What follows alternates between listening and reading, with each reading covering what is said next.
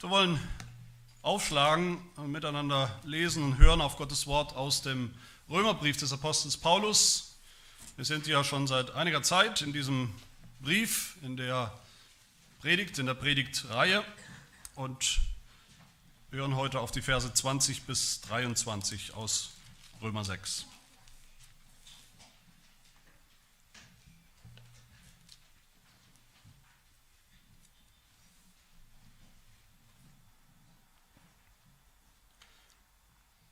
Ich lese noch den Schluss von Vers 19 dazu zur Klarheit und dann den eigentlichen Predigtext. Hört das Wort Gottes. So stellt jetzt eure Glieder in den Dienst der Gerechtigkeit zur Heiligung.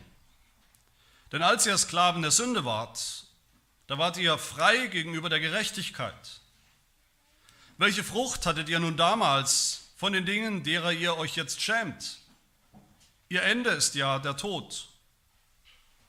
Jetzt aber, da ihr von der Sünde frei und Gott dienstbar geworden seid, habt ihr als eure Frucht die Heiligung, als Ende aber das ewige Leben.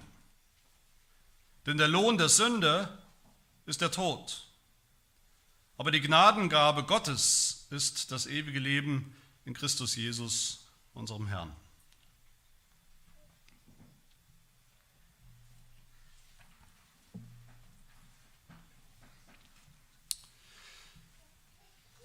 Eine schlimme Krankheit, man könnte sagen Plage sogar, die die Kirche, die viele Christen heute quält, das ist das Denken, das ist die Erwartung, Christsein an sich, das ganze christliche Leben muss außergewöhnlich sein, muss spektakulär sein.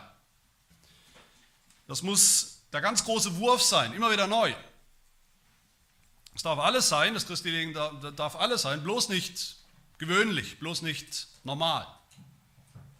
Alles muss radikal sein, hört man heute immer wieder und immer mehr. Veränderung muss radikal sein, plötzlich spektakulär, am besten von heute auf morgen. Wir suchen, viele von uns suchen mehr die außergewöhnlichen geistlichen Erfahrungen als die gewöhnlichen. Viele suchen mehr die spektakulären Gaben des Heiligen Geistes, dass vielleicht heute noch jemand prophetisch reden kann, in fremden Sprachen, fremden Zungen sprechen kann, die keiner erklären oder verstehen kann solche Phänomene suchen wir mehr, als dass wir das ganz normale christliche Leben suchen mit den täglichen, gewöhnlichen Früchten. Bei der Bekehrung ist das schon so. Wir sind oft, wenn wir ehrlich sind, mehr fasziniert von irgendwelchen radikalen 180-Grad-Wenden bei Menschen, die vielleicht noch gestern noch oder vor vier Wochen drogenabhängig waren und jetzt plötzlich gerettet sind, als mit dem stetigen Wachstum im Glauben vielleicht von unseren eigenen Kindern von 0 bis 18 oder 25 Jahre oder wie auch immer. Und auch bei der Heiligung ist das ganz genauso. Wir sind oft mehr interessiert daran, dass jemand plötzlich mit dem Heiligen Geist gezeppt wird oder irgendwie plötzlich verändert wird, mehr fasziniert mit einem zweiten Gnadenwerk, das plötzlich kommt, wo es plötzlich Klick macht, wo wir plötzlich ganz anders sind, wo wir plötzlich vielleicht auf eine neue, höhere Stufe der Heiligung gebeamt oder hochgehoben werden, heilig, geheiligt von heute auf morgen. Wir sind mehr interessiert an besonderen Konferenzen der Heiligung oder für die Heiligung, wo sich vermeintlich in einem Wochenende alles ändert oder vieles ändert. Bewegungen, Programme in der evangelikalen Welt. Viele Christen suchen auch heute mehr im Internet, mehr bei YouTube vielleicht nach der einen radikalen Message, Predigt, die sie dann wirklich verändern wird. Was nach der ganz normalen wöchentlichen Predigt im Gottesdienst im ganz normalen stetigen Wachstum des Glaubens. Das ist leider in vielen Fällen die Standardhaltung von Christen, unter Christen. Und das ist kein neues Problem, das hat es schon immer gegeben. Der Apostel Paulus kannte das, die super frommen, die super Apostel, die Sucht nach außergewöhnlichen, übernatürlichen Phänomenen. Jesus kannte es, Gläubige, die immer nur nach Zeichen und außergewöhnlichen Dingen, nach Wundern, nach Wundern in ihrem eigenen Leben auch gesucht und verlangt haben. Die alte Kirche in den ersten Jahrhunderten kannte das, die sogenannten Montanisten, die immer gewartet haben auf eine ganz besondere spezielle Offenbarung des Heiligen Geistes, die dann daraufhin ein, ein radikales, abgesondertes, christliches Leben leben wollten, abgesondert von all den anderen armen Tropfen, die das so eben nicht haben. Der Katholizismus kennt das auch, die Erfahrung mit dem besonders Heiligen. Auf Pilgerreisen vielleicht oder bei heiligen Städten, beim Besuch in Rom oder wo auch immer. Die Täufer zur Zeit der Reformation kannten es, die Pietisten kennen das, die Sucht nach außergewöhnlichen Erlebnissen und Erfahrungen. Und bis heute ist das so. Leider ist das fast durch die Bank durch in mehr oder weniger allen kirchlichen Gruppen oder Traditionen. Und klar, wenn das so ist, natürlich scheint dann eine Kirche, eine Gemeinde wie unsere vielleicht gähnend langweilig in den Augen der Welt oder in den Augen von vielen Christen. Wie einfach nur die ganz normalen christlichen Pflichten tun. Das soll es sein. Einfach meine Pflichten tun als Eheleute, als Eltern, als Arbeitnehmer, als Gemeindeglieder, Gottesdienstbesuch, die Sakramente, die Predigt, Gebet, Bibellesen, nur die zehn Gebote halten, den Sabbat heiligen oder was auch immer, der Regierung unterordnen. Diese Dinge. Und das soll es sein, da soll es passieren. Aber warum ist das so? Warum sind so viele so fasziniert von einem vom Außergewöhnlichen, vom Plötzlichen. Weil all diese Phänomene, diese Erfahrungen, diese Erlebnisse, die plötzlichen Wandlungen, die wir suchen, das sind dann ja Dinge, die in uns passieren. Die wir dann haben. Andere haben es vielleicht nicht, aber wir haben es dann. Das sind Dinge, auf die wir uns dann ausruhen. Dass wir es doch haben. Dieser ganze Wahnsinn, diese Sucht nach dem Außergewöhnlichen, nach dem Schnellen, nach dem Plötzlichen, das ist eine Droge, würde ich sagen, eine Droge, die die Christenheit durchseucht hat. Eine Droge, die viele Christen auf dem Gewissen hat.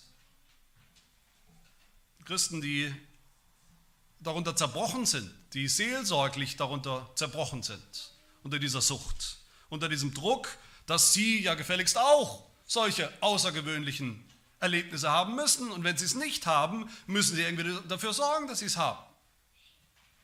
Diese Durchbrüche, diese Kehrtwenden, diese Radikalen. Wenn nicht, muss man es vielleicht sogar vortäuschen. Wie der Amerikaner sagt, fake it till you make it. Bis es einigermaßen stimmt, vielleicht. Viele Christen haben mittlerweile gleich zwei oder fünf oder zehn solche radikale Bekehrungen und Kehrtwenden in ihrem Leben hinter, sich. Wie oft habe ich das selber erlebt, wie irgendjemand gefragt wurde, irgendein Christ in irgendeinem Forum oder irgendwo auf der Straße oder im Restaurant oder zu Hause gefragt wurde, wie bist du eigentlich Christ geworden? Wie bist du eigentlich gläubig geworden?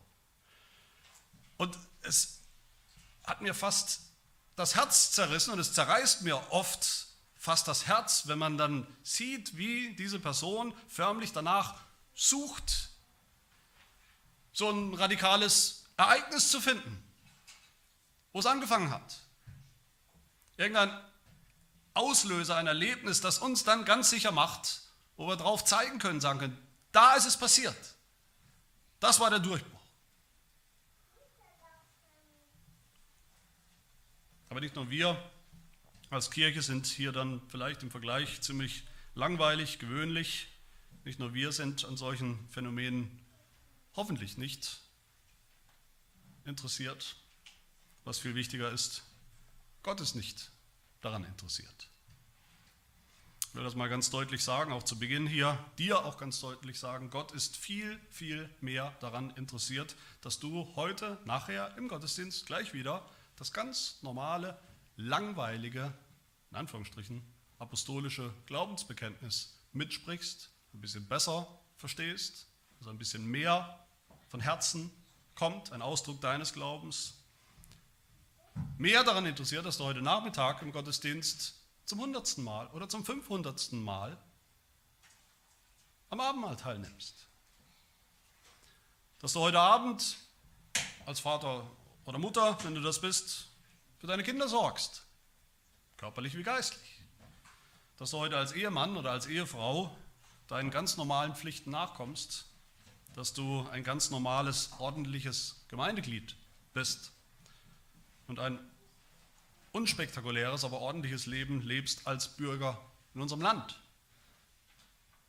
Gott ist vielmehr daran interessiert, dass du heute einen Zehntel Millimeter, ein Müh Fortschritt machst im christlichen Leben, ein Zehntel, Hundertstel Prozent in der Heiligung, dass du deine ganz gewöhnlichen Pflichten und Aufgaben ein bisschen konsequenter umsetzt und erfüllst, auch wenn es vielleicht gar niemand sieht, außer Gott. An dem einen Gebot, das du heute etwas konkreter umsetzt, umsetzen willst, als vielleicht noch letztes Jahr oder vor fünf Jahren. Gott ist vielmehr interessiert an unserer Gesamtentwicklung. Dass wir am Ende eines Lebens ankommen. Bei ihm, wo wir ankommen wollen. Am Ende eines Lebens mit allen Höhen und Tiefen. Oder vielleicht sogar einem christlichen Leben ohne allzu viele Höhen. Wo alles eigentlich relativ langweilig und außergewöhn, äh, nicht außergewöhnlich verläuft. Gott ist vielmehr daran, an diesen Dingen interessiert, als an irgendwelchen radikalen Umwälzungen und Transformationen oder an dem einen Ereignis, dem einen Tag, der einen Stunde oder Minute, wo wir uns plötzlich ganz 100% dem Herrn verschrieben und hingegeben haben. Meine Lieben, hier ist genau das Bild von heute, was der Apostel Paulus uns gibt, so nützlich und so hilfreich, damit wir wieder vernünftig und normal denken über das Leben als Christen. Damit wir wissen, es ist schon alles in Ordnung mit uns, auch ohne diese außergewöhnlichen Erlebnisse. Paulus hat uns schon zwei Bilder gegeben in diesem Kapitel, die wir gehört und angeschaut haben, damit wir diesen lebenslangen Prozess der Heiligung verstehen. Das erste Bild war das Bild Heiligung als ein Krieg, ein Krieg, den wir noch kämpfen, mit diesem militärischen Bild und Vokabular. Ein Krieg, wo wir kämpfen gegen einen, schon besiegten Herrscher, die Sünde, aber immer noch kämpfen in dieser Zeit. Dann das zweite Bild war die Heiligung als Sklaverei. Nicht mehr unter dem alten Sklavenhalter und Oberbefehlshalter, Sünde, sondern jetzt als die, die Christus gehören, als seine Diener, seine Sklaven. Und heute das dritte Bild, Heiligung als Frucht. Erst alle drei zusammen, die gehören natürlich zusammen, erst alle drei machen das Bild komplett, was Heiligung ist, woher sie kommt, wie sie funktioniert. Und dieses Bild von heute, ich denke, ich hoffe, das wird dann ganz klar, wenn wir uns die Kontraste hier anschauen, die vier Kontraste, die der Apostel Paulus hier aufbaut. Kontraste zwischen früher, wie wir früher mal waren, wie wir früher gelebt haben und heute, wie wir heute leben als Gläubige. Auch, sage ich nochmal hier, wenn wir vielleicht gar nicht genau wissen, wann das heute angefangen hat.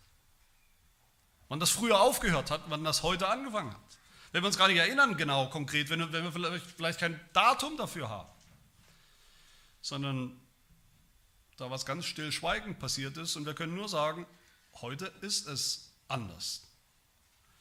Heute ist das Realität für uns, die wir glauben an Jesus Christus. Der erste Kontrast hier ist zwischen zwei Herrschern, das kennen wir schon, zwischen der Sünde als Herrscher und Sklaventreiber und Gott.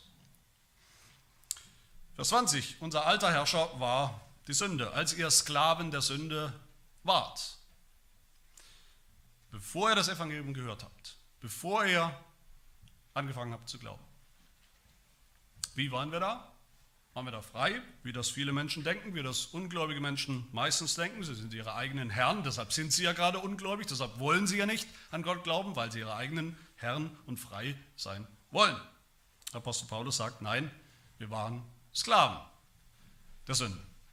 Sündigen war und sündigen ist das Einzige, was wir als Menschen aus eigener Kraft tun können von Anfang an, was wir nicht erst mühsam lernen müssen. Das können wir.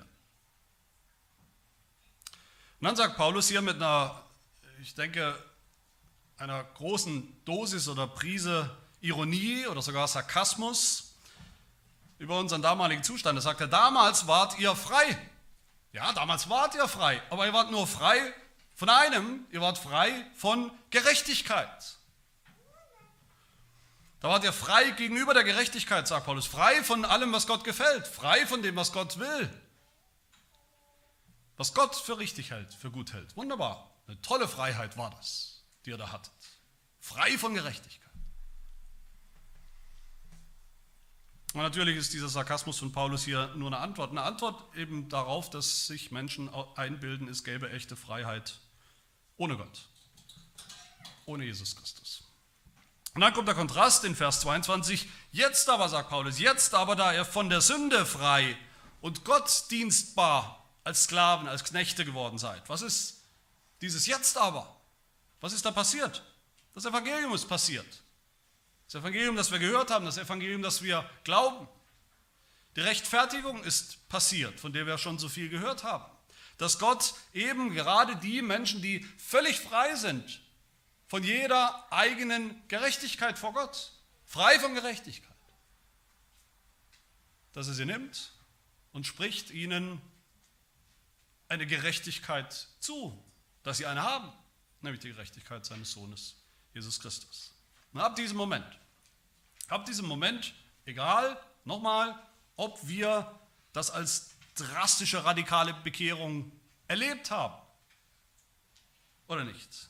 Seit diesem Moment, wo wir begriffen haben, wer Jesus Christus ist, für uns ist, und angefangen haben, darauf zu vertrauen, seitdem sind wir nicht mehr frei von Gerechtigkeit. Nicht mehr ohne Gerechtigkeit, sondern frei von der Sünde. Nicht mehr Sklaven der Sünde, sondern Sklaven Gottes. Das ist der erste Kontrast. Das ist natürlich der fundamentale Kontrast hier des Evangeliums. Aber Paulus geht dann zweitens, geht es zweitens dann darum, vielleicht vor allem darum, dass beide Zustände ohne Gott, ohne Glauben und in Christus, im Glauben, ein Sklave der Sünde oder ein Sklave Gottes, dass beide Zustände Folgen haben, Früchte, Früchte tragen für das Leben, für das ganze Leben. Ist der zweite Kontrast. Vers 21 fragt er, welche Frucht hattet ihr damals? Welche Frucht damals? Paulus will, dass wir begreifen, auch das alte ungläubige Leben hatte Frucht, hat Frucht getragen. Aber was für welche? Unsere Schlachterbibel, die ihr vielleicht in der Hand habt, die ich auch gelesen habe, die übersetzt hier, wie gelesen, welche Frucht hattet ihr nun damals von den Dingen, derer ihr euch jetzt schämt? Was ist die Antwort? Keine. Da gibt es keine Antwort. Die Schlachterbibel ist eigentlich eine rhetorische Frage. Welche Frucht hattet ihr von den Dingen, die ihr euch schämt? Man weiß es nicht. Die alte Schlachter und andere Bibelübersetzungen, die hatten das noch besser und noch richtig. Da hieß nämlich der Vers, wie er eigentlich heißen muss. Welche Frucht hatte er damals? Antwort, Dinge, lauter Dinge, derer ihr euch jetzt schämt. Das ist die Antwort. Scham. Dinge, wegen denen man sich nur schämen kann. Wir denken oft, Ungläubige sündigen völlig schamlos. Ungläubige sündigen, als hätten sie kein Gewissen,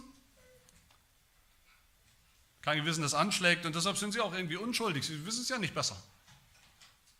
Sie haben kein Gewissen. Apostel Paulus denkt da ganz anders und das haben wir auch schon gehört in Kapitel 2 im Römerbrief, wie er da betont hat und deutlich gesagt hat, auch selbst die Heiden, selbst gottlose Menschen haben Gottes Gesetz auf ihr Herz geschrieben, haben ein Gewissen. Ein Gewissen, wie Paulus gesagt hat, das bezeugt, dass das so ist. Ein Gewissen, das anschlägt, dass sie manchmal frei spricht in ihrem Verhalten, oft aber auch nicht, dass sie oft anklagt. Und sie schämen sich. Manchmal, manchmal auch nicht. Wer war denn der erste Mensch in der Bibel und überhaupt der erste Mensch, der sich geschämt hat? Und warum? Richtig, natürlich war das Adam. Gott hat Adam ein Gebot gegeben, das er kannte. Er hat es ignoriert, hat die verbotene Frucht gegessen, zusammen mit seiner Frau. Und das hat Früchte getragen, faule Früchte getragen in seinem Leben. Sie haben sich geschämt. Das ist die erste Frucht, in der wir hören. Sie haben sich geschämt. Und nicht eine gute Scham, wie man denken könnte. Es gibt ja eine gute Scham, man schämt sich wegen der Sünde, eine Scham, die uns dann zu Gott treibt. Nein, das war eine feige und böse Scham bei Adam und Eva. mit der sie sich oder wegen der sie sich nur noch mehr vor Gott versteckt haben, weil sie gedacht haben, Gott ist sogar noch schuld, Gott ist sogar noch schuld, dass ich mich jetzt schämen muss, dass ich jetzt auch noch ein schlechtes Gewissen habe. Also noch mehr böse Früchte. Und Paulus sagt hier, so waren wir auch mal. Wir alle.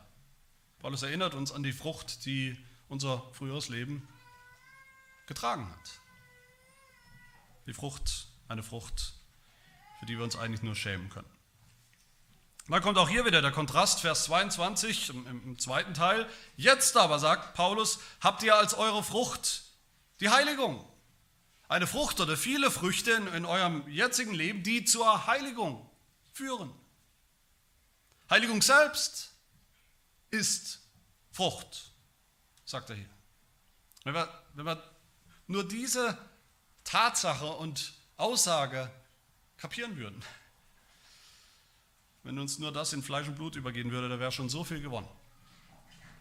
Wie viele Christen, sage ich immer wieder und das erlebe ich immer wieder, wie viele Christen verstehen Heiligung als die Kehrseite des Evangeliums. Die Kehrseite des Evangeliums. Okay, das Evangelium ist Gnade, das Evangelium ist lauter Gnade, aber dann, danach, für mich als Christ, dann geht es los für mich.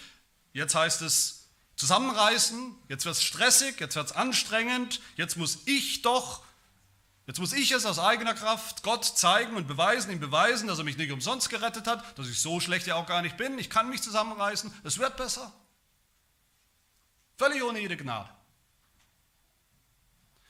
Wir wissen das Evangelium, ja, Evangelium hat alles mit Gnade zu tun, aber wir denken oft, dass Heiligung gehört nicht mehr zum Evangelium. Das ist irgendwas anderes. In der Heiligung gilt keine Gnade. Denken wir manchmal oder so leben wir manchmal. In der Heiligung gilt nur Gesetz und Gebote, Gebote halten, gilt nur Gesetzlichkeit. Preußischer Gehorsam vielleicht. Pobacken zusammenkneifen und eben durch. Das Richtige tun, auch wenn es überhaupt keinen Spaß macht. Nein, sagt der Apostel Paulus, jetzt habt ihr das alles, ein Leben, ein neues Leben, ein Leben in Gerechtigkeit, ein Leben das Gott gefällt, ein Leben der Heiligung als Frucht. Das ist so eine wichtige Aussage und Linie und Lehre der Heiligen Schrift. Unser Jesus Christus in der Bergpredigt, das sagt er das einfach so, das sagt er einfach so, so ist es. So bringt jeder gute Baum gute Frucht. So ist es.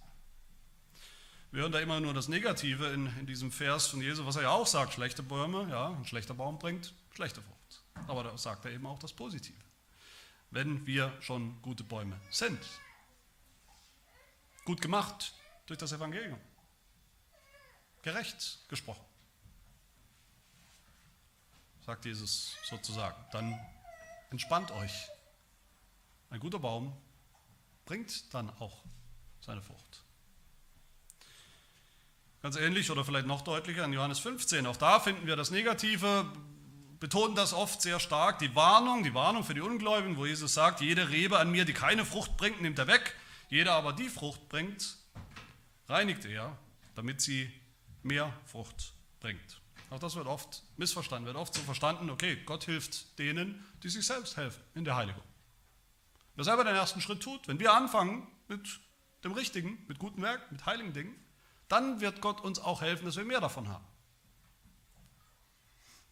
Das ist völliger Quatsch. Das kann man nur so verstehen, das kann man nur so denken, wenn man diesen Vers vielleicht auf einem Kalenderblatt liest, nur diesen Vers oder irgendwie in den Losungen mal, nur diesen Vers und nicht eben auch weiß und nicht mitliest, wie Jesus dann im nächsten Vers zu seinen Jüngern sagt, zu uns sagt, ihr seid schon rein.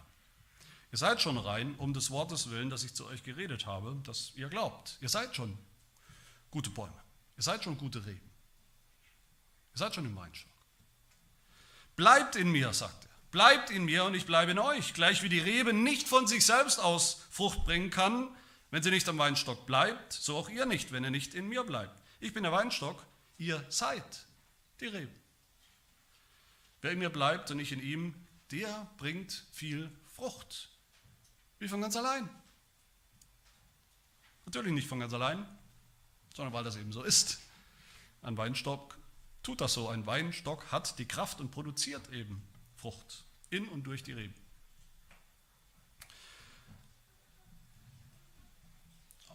Auch dieses dritte Bild hier, was wir hier haben vom Apostel Paulus, steht ja unter der Überschrift oder ist eigentlich eine Antwort auf die Frage von Kapitel 6, Vers 1, den ersten Vers in diesem Kapitel. Sollen wir als Gläubige, als Christen mit der Sünde weitermachen, damit das Maß der Gnade dann umso voller wird? Oder Kapitel 6, Vers 15, eigentlich eine ganz ähnliche Frage. Sollen wir sündigen, weil wir nicht unter dem Gesetz, sondern unter der Gnade sind? Das ist eigentlich genau die Frage, die auch unser Heidelberger Katechismus aufgreift.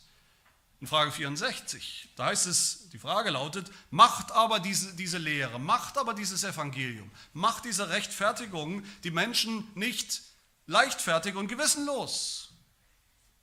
Wie die Katholiken zum Beispiel den Protestanten vorgeworfen haben mit ihrer Lehre, mit ihrer Version des Evangeliums. Macht das nicht in Wirklichkeit leichtfertig und gewissenlos, was unser Leben angeht?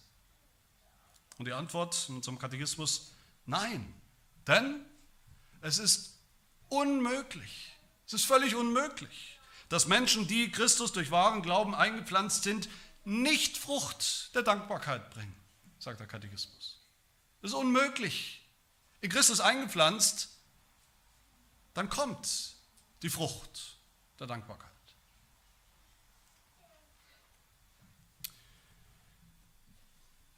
Wer Jesus eingepflanzt ist, dem Weinstock, der bringt Frucht ganz von allein. Sozusagen, ganz von allein. Heißt das dann, und das ist der nächste Fehler, wenn man immer wieder hört, den Christen ziehen aus dieser Botschaft, aus dem Evangelium, heißt das dann, na gut, muss sich ja einfach nur stillhalten. Man muss sich einfach nur passiv sein, let go and let God. Nur sozusagen der Frucht zuschauen, wie sie wächst von ganz allein. So wie manche vielleicht im Gras beim Wachsen zuschauen wollen. Ist das alles, was wir tun sollen, tun müssen? Nein, bestimmt nicht. Wie gesagt, Vers 19 ist ja die Überschrift in unserem Text, dieser Imperativ, der Befehl, die Aufforderung von Paulus, die Aufforderung Gottes an uns. So stellt jetzt eure Glieder in den Dienst der Gerechtigkeit zur Heiligung. Tut das jetzt.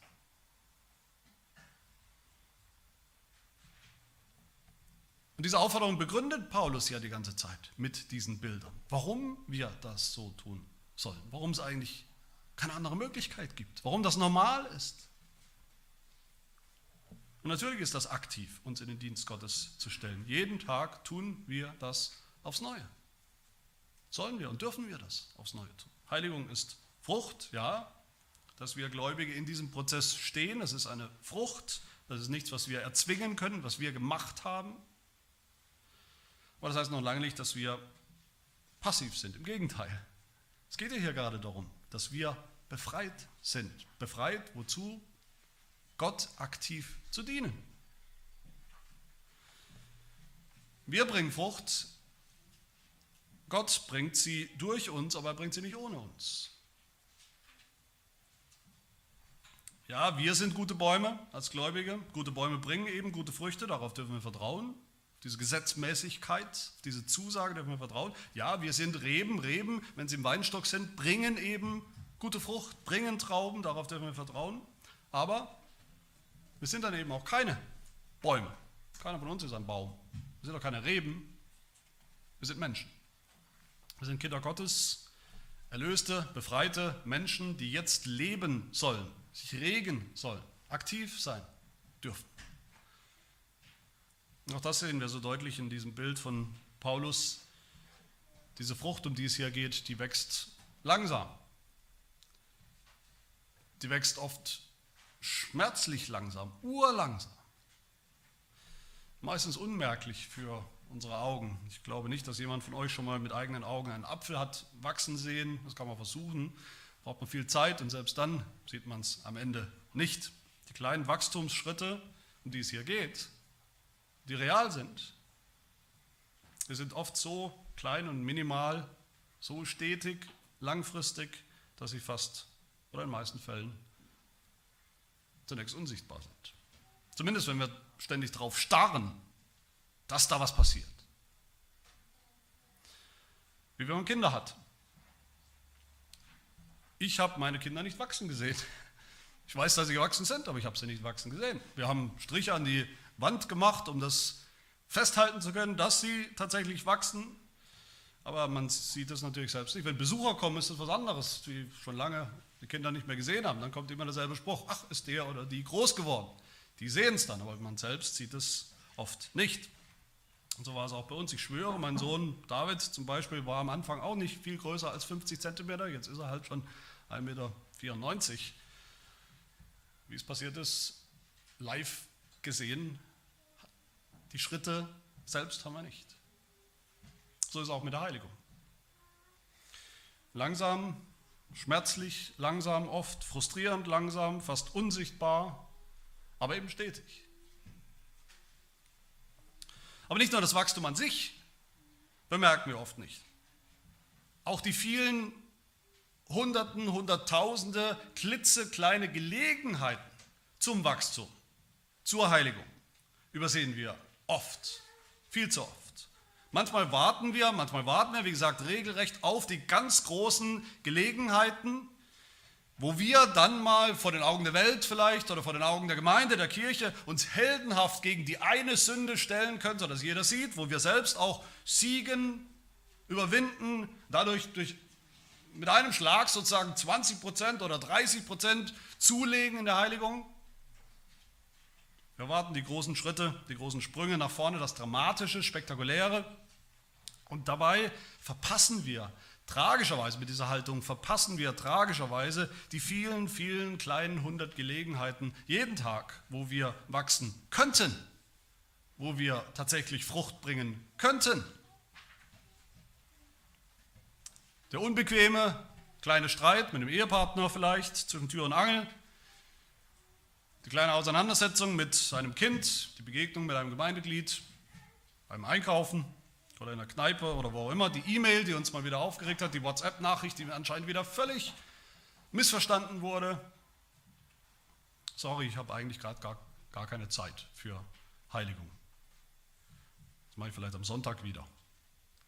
Und schon wieder eine oder mehrere Gelegenheiten verpasst.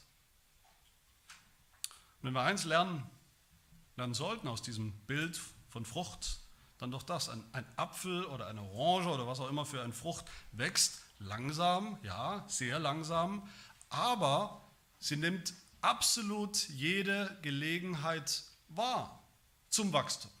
Jeden noch so klitzekleinen Sonnenstrahl, jeden Regentropfen, alles was kommt, nimmt es wahr als Gelegenheit zum Wachstum. Verpasst nichts. Und das sollten wir auch. Da passiert Heiligung. Damit beim dritten Kontrast, ganz kurz, Paulus stellt dann zwei Ziele. Im Kontrast zueinander, früher und heute. Früher als Ungläubige sagt er, hatten wir Frucht, ja, schlechte Frucht, Dinge, für die wir uns eigentlich heute von der heutigen Perspektive nur schämen können. Und ihr Ende, sagt Paulus in Vers 21, ihr Ziel wörtlich, ihr Ziel von diesen Früchten war oder ist der Tod. Nicht nur der körperliche Tod in der Zukunft irgendwann, sondern der gegenwärtige, heutige, geistliche Tod. Der Tod auf Raten, den alle leben und erleben außerhalb von Christus, außerhalb von Gott. Schon jetzt und heute. Das ist das Resultat von den faulen Früchten der Sünde. Wie Paulus in Kapitel 7 im Römerbrief Vers 5 sagen wird, als wir im Fleisch waren, da wirkten in unseren Gliedern die Leidenschaften der Sünden, um dem Tod Frucht zu bringen. Auch was für ein schwarzes und, und ironisches oder auch sarkastisches Bild, dem Tod Frucht bringen, Frucht treiben. So wie die verbotene Frucht, die Adam gegessen hat, eine Frucht war, die Tod gebracht hat. Jetzt aber, sagt Paulus, jetzt aber, wo wir Frucht bringen, wo wir in der Heiligung stehen, was ist jetzt das Ziel? Vers 22, das ewige Leben. Genau das Gegenteil von Tod körperlich und geistlich. Das ewige Leben, das Leben, das ein Leben, das viel mehr ist als nur körperliches Leben natürlich. Ein Leben, das jetzt schon eine ewige Qualität hat, das jetzt schon eine himmlische Qualität hat, das jetzt schon eine Vorbereitung ist auf das himmlische Leben.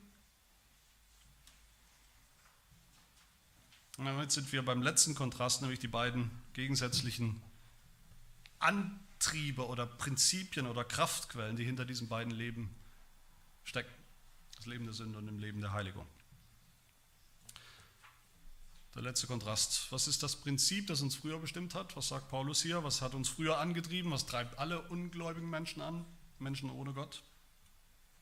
Paulus sagt, es ist das Prinzip von Lohn. Vers 23. Und es ist so, der Mensch von Natur aus, wir Menschen leben alle nach diesem Prinzip Lohn. Ich tue was und dafür erwarte ich Lohn. Ich tue was und will dafür was verdienen.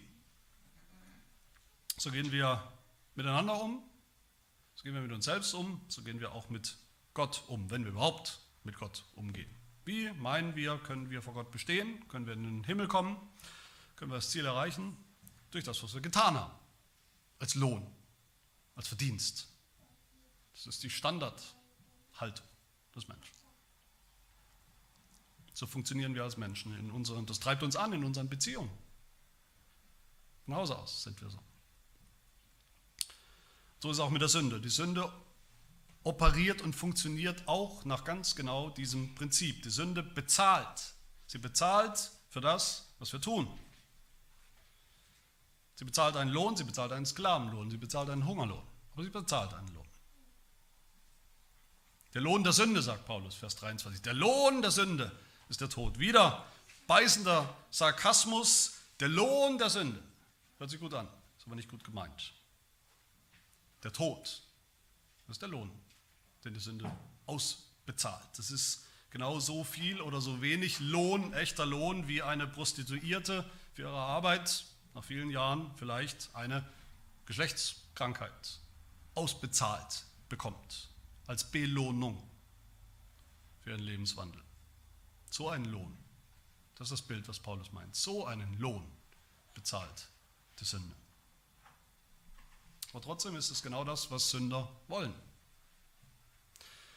Warum sündigen Sünder? Warum? Sie sündigen genau deshalb, weil sie erwarten, dass die Sünde sie bezahlt, dass die Sünde sie belohnt, dass es sich lohnt. Ganz einfach.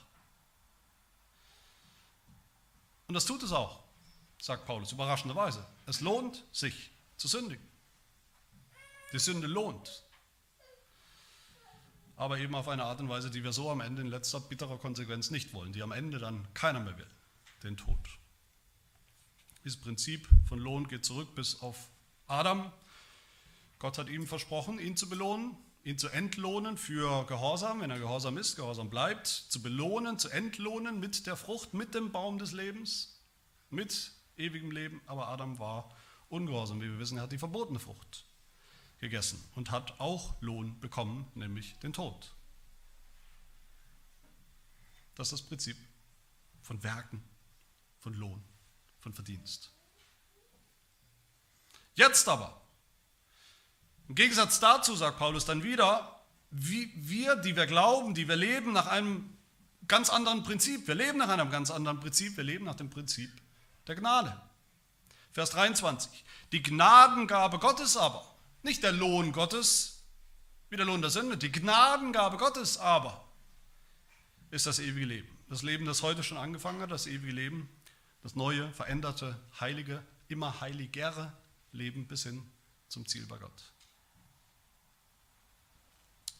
Liebe Gemeinde, mit diesem vielleicht wichtigsten Gedanken will ich schließen. Lass mich das noch sagen, damit es hoffentlich, wenn ich es am Ende sage, auch noch am ersten hängen bleibt durch dieses Bild. Lasst uns Heiligung, unser ganzes christliches Leben, was wir tun Tag für Tag, die Veränderung, die wir erwarten, wie wir mit Gott umgehen, lasst uns das niemals verstehen als einen Lohn, als ein Prinzip von Werken, von Verdienst, von Bezahlung, Lass uns niemals denken, okay, gerettet bin ich aus Gnade allein, durch den Glauben allein, aber die Heiligung, wie ich jetzt lebe als Christ, das ist nicht aus Gnade. Da muss ich tun, da muss ich liefern, abliefern und wenn ich tue, dann bekomme ich auch Lohn dafür. Dann schuldet Gott mir auch Lohn.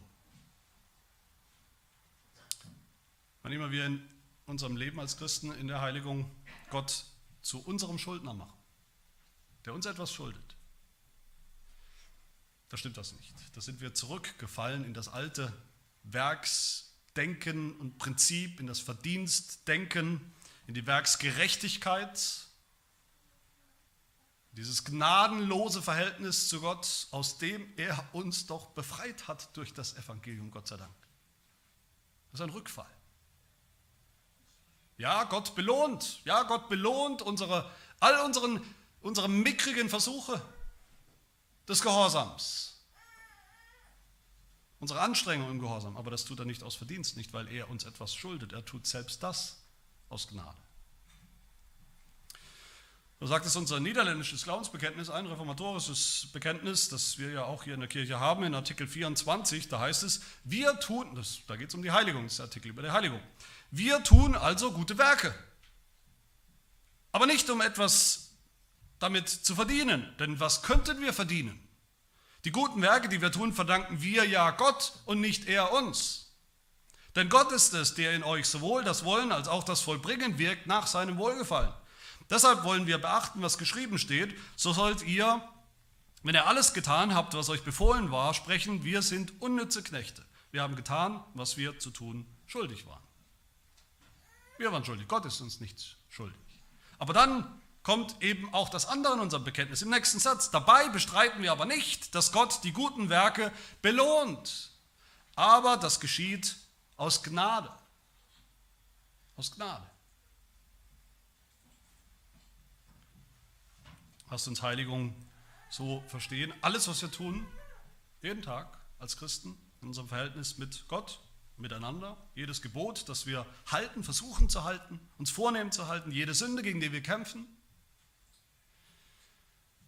jeder Versuch des Gehorsams, jedes gute Werk, alles verstehen als Frucht des Evangeliums. Was das ist?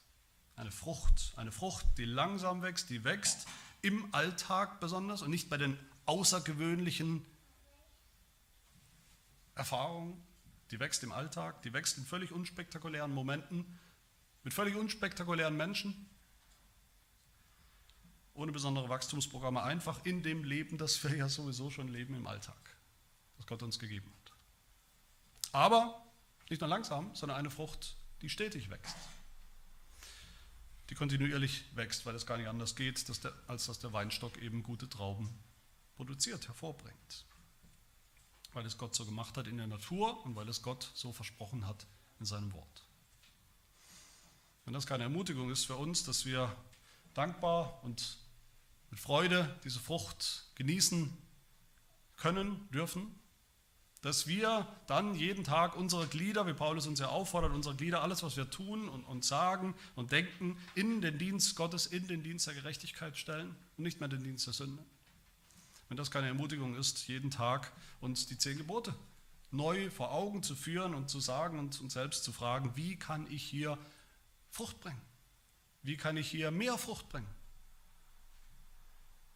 Wie kann ich Gottes Geist hier wirken lassen? Ich weiß, er ist am Werk und reinigt mich, reinigt die Rebe, dass sie mehr Frucht bringt. Und wie kann ich tun, was richtig ist, was Gott gefällt, was er sogar noch belohnen wird? Aus Gnade. Das Evangelium ist Gnade. Das Evangelium bleibt auch Gnade, auch in der Heiligung. Gott sei Dank ist es so. Amen. Wir beten.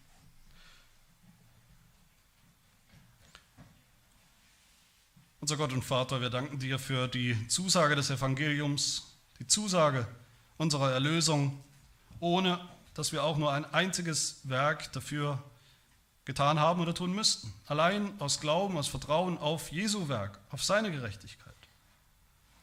Dass uns das schon heute gilt und ganz gilt und für immer gilt. Wir danken dir auch für die Zusage deiner Gnade in deinem Sohn Jesus Christus, heute schon Heute stehen wir schon ganz 100% unter deiner Gnade und auch das für immer. Wir danken dir für die Zusage der Heiligung, dass du dein Werk in uns tust, täglich tust durch deinen Geist, dass du dieses Werk auch vollenden wirst, durchführen, weiterführen wirst in uns, bevor und wenn wir ankommen in deiner Gegenwart, vor deinem Angesicht. Wir danken dir auch für die Aufgabe der Heiligung, dass du uns ansprichst als befreite, erlöste Menschen, du uns auch in die Pflicht nimmst, dass du uns befreit hast zu einem neuen Leben, zu einem neuen Gehorsam, dass das eine freudige Aufgabe ist, zu der du uns selbst deine Kraft gibst. Eine Aufgabe, die Frucht bringen wird, ganz gewiss. Eine dankbare Aufgabe, eine Aufgabe, die du gnädigerweise sogar noch großzügig belohnst. Also danken wir dir für jeden Tag, den wir in diesem Leben leben dürfen, wo das ewige Leben schon anfängt für uns, jeden neuen Tag, wo wir dir dienen dürfen, in Heiligung, in Heiligkeit, in immer mehr Heiligkeit, möge das geschehen, nach deiner Zusage, nach deiner Verheißung, nach deinem Versprechen, zum Lob deiner herrlichen Gnade. Amen.